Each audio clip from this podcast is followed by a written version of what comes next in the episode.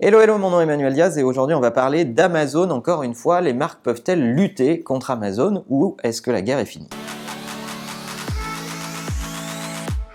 S'il y a une chose qui est relativement indéniable, c'est que Amazon a bouffé les canaux de distribution et sur le champ de la distribution, Amazon est en train de gagner son pari c'est de plus en plus le médicament générique pour avoir un produit euh, vite, dont on est sûr qu'on l'aura dans les temps et dont on est sûr d'être satisfait du service client. Mais dans ce contexte, est-ce que les marques ont encore des leviers pour se battre, ont encore des leviers pour se défendre face à Amazon, ou est-ce qu'elles ont définitivement perdu la bataille et elles doivent se résoudre à mettre leurs produits sur Amazon?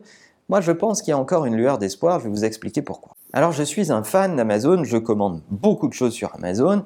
Je me fais euh, souvent reprendre en disant ouais mais tu défends pas le commerce de proximité et tu participes euh, à la bataille du grand capitalisme et aux conditions de travail, blablabla. Tout ce qu'on entend tous autour d'Amazon. Il se trouve que Amazon a une proposition de valeur claire, nette, précise, et si je les consomme, c'est parce que euh, je suis sûr qu'en tant que consommateur, je serai satisfait. Mais je n'aurais rien contre le fait de, de, consommer chez une marque en direct si j'étais sûr que mon expérience de commerce allait être au moins du même niveau.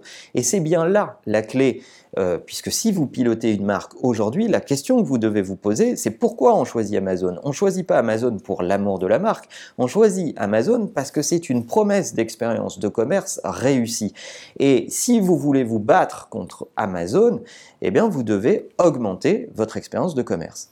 La première des choses à faire, si vous dirigez une marque, c'est euh, d'avoir une relation avec vos clients qui dépasse la transaction. C'est d'être en relation directe avec vos clients le plus souvent possible. Et quand vous êtes une marque, vous êtes le mieux placé pour le faire parce que vous êtes le mieux placé pour raconter l'histoire de votre marque, pour avoir tout un tas d'éléments de, de contenu et de choses à faire vivre aux gens euh, qu'un distributeur n'a pas.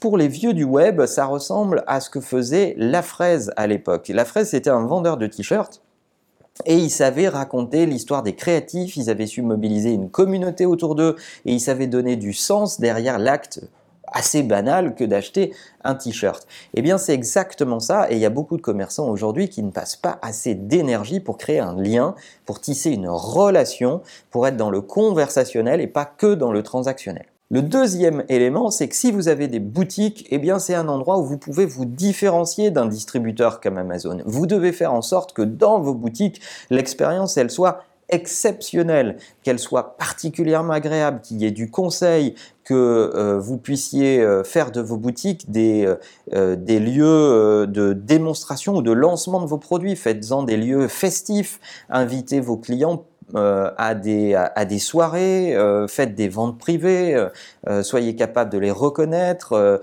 n'incentivez pas vos vendeurs que sur la vente, mais essayez de faire en sorte qu'ils soient aussi appréciés sur la qualité du conseil ou la qualité de la satisfaction des clients.